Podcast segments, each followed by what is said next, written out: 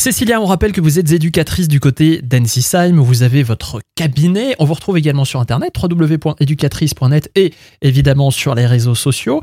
Vous organisez beaucoup de choses dans le cadre de votre cabinet et notamment quelque chose dont on parle de plus en plus, ça s'appelle les ateliers parents-enfants.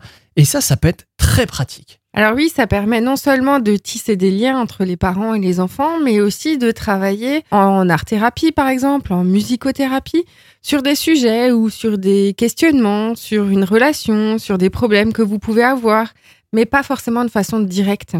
Les ateliers parents-enfants, c'est vraiment un temps pour créer de la complicité, pour créer aussi du lien et pour recréer aussi euh, des situations euh, plus harmonieuses entre les parents et les enfants.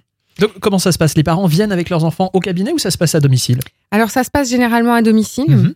Et euh, ce qu'on va pouvoir proposer, c'est euh, effectivement, on va euh, traiter des différents problèmes qu'ils peuvent avoir à la maison, comme, bah, je sais pas si c'est ranger leur chambre, le fait qu'ils répondent, enfin plein plein de choses. En fait, c'est Super Nanny. On fait un peu comme Super Nanny, exactement.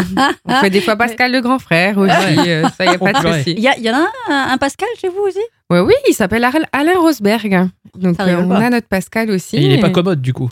Ah si si, Mais- il Ah est bon. très gentil. Il y a un âge euh, délimité pour euh, que vous puissiez vous occuper de ce genre de problème ou pas? Alors non, pas du tout. hein. On a des enfants tout petits à partir de deux ans où c'est vraiment le stade de l'opposition. Ils font des colères et des caprices euh, à longueur de journée. Mhm.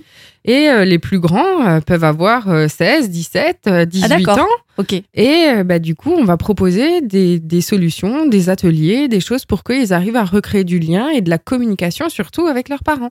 Et moi, j'en profite pour vous dire, bah, n'hésitez pas à faire un atelier ce week-end avec vos enfants, parce que bah, dimanche, c'est la fête des mamies. Faites un Ah bah petit oui. bricolage par Ah enfant. ouais. Ah, vous faites ça même le week-end. Ah, c'est Bah bien oui. ça.